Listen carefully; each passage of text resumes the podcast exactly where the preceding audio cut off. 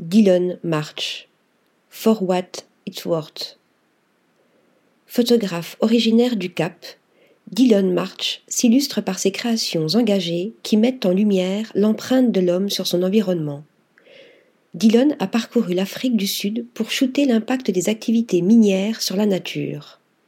Mêlant photographie pure et éléments générés par ordinateur, la série For What It's Worth donne un coup de projecteur sur les cicatrices brutes et disgracieuses qui défigurent le paysage. Comme une prise de conscience pour montrer à quel point une industrie peut façonner l'histoire, l'économie, mais aussi la face d'un pays tout entier. Au spectacle désolant d'un lieu marqué à vie répond une sphère étincelante qui représente les matériaux extraits du sol. Jamais la balance, sacrifice, gain n'aura été si parlante. Article rédigé par Yaël Nakache.